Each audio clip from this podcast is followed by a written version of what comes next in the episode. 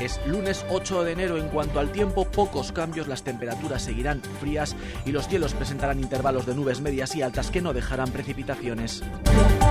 El uso de mascarillas continuará siendo una recomendación en Castilla y León tanto para sanitarios como para aquellos pacientes que sospechen que puedan estar enfermos o tener una infección respiratoria y acudan a un centro de salud, a un hospital, farmacia o centro sociosanitario. Marta Caña, valoración del consejero de Sanidad de la Junta, se habla de tensión asistencial, pero no de colapso. Sí, la única comunidad autónoma que ha apoyado la obligatoriedad del uso de las mascarillas ha sido Cataluña. De momento aquí en Castilla y León será una recomendación, pero no una obligación.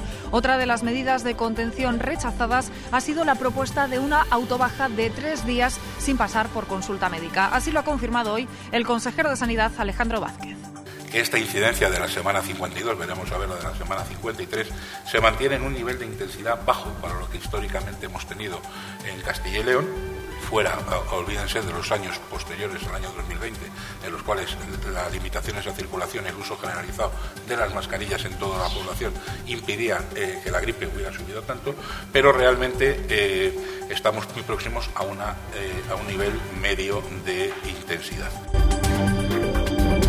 Es una de las campañas de venta más importantes, pero al empezar en pleno fin de semana ha perjudicado al pequeño comercio que ha perdido un día de venta frente a las grandes superficies. Alba Miguel. La campaña de rebajas ha comenzado oficialmente este fin de semana. Se ha limitado solo a la venta por internet y las grandes superficies, ya que el domingo el pequeño comercio amanecía completamente cerrado. Ellos han decidido esperar al lunes, un día de ventas eh, que han perdido en favor de los centros comerciales y se espera que las previsiones para este 2024 no sean nada optimistas. De hecho, se espera que el comercio local pierda más del 50% de sus ventas.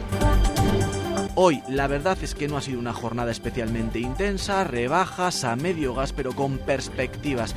María José López, presidenta del Centro Comercial Palencia Abierta. Yo creo que las rebajas son un momento muy importante en el comercio pequeño. Estamos hablando de ventas muy importantes, hablamos de mantener la misma calidad porque es el mismo producto pero a menor precio y la gente valora eso y es el momento de ir al pequeño comercio, descubrir esas oportunidades y, y la verdad es que pueden ser muy interesantes para todos.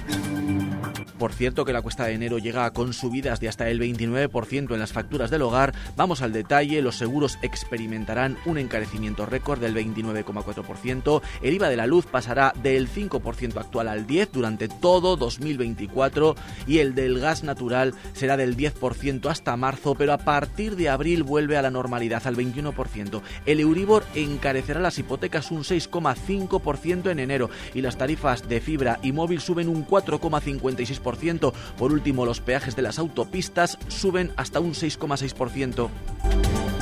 Finalizadas las Navidades, el Ayuntamiento de Palencia hace balance de la programación y utiliza dos adjetivos extraordinariamente positivas.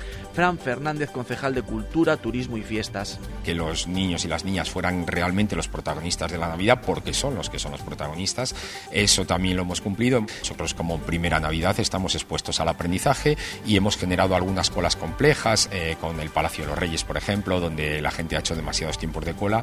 No queríamos que las entradas se vendieran previamente para que no quedaran copadas de inicio y ya estuviera todo vendido antes de empezar, pero sí que creemos que tenemos que encontrar fórmulas intermedias que no generen esos em-, embudos. Por cierto, que 25 espectáculos de teatro, flamenco, circo, música y danza van a dar forma a una nueva edición del invierno cultural que organiza la Concejalía de Cultura, Turismo y Fiestas, cuya programación arranca el próximo 19 de enero y se prolongará hasta el 23 de marzo. Al igual que en ediciones precedentes, volverá a reunir algunos de los nombres más destacados de la escena nacional, como es el caso de Tonia Costa, Candela Peña, Pilar Castro, Alejo Sauras o Ana Turpin. En baloncesto, nueva derrota del Thunder, en este caso ante el Unicaja Málaga, 72-86. Luis Will, entrenador de los Morados. Pasa que un equipo de este nivel físico tan alto, tan alto, cinco minutos malos son un parcial de 10, 12 arriba. Aparte, yo creo que ellos han estado especialmente acertados también el tiro de tres.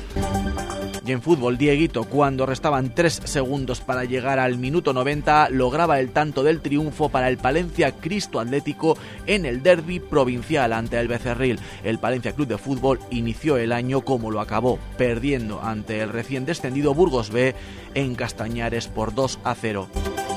Toda la actualidad de la capital y la provincia aquí en Vive Radio Palencia.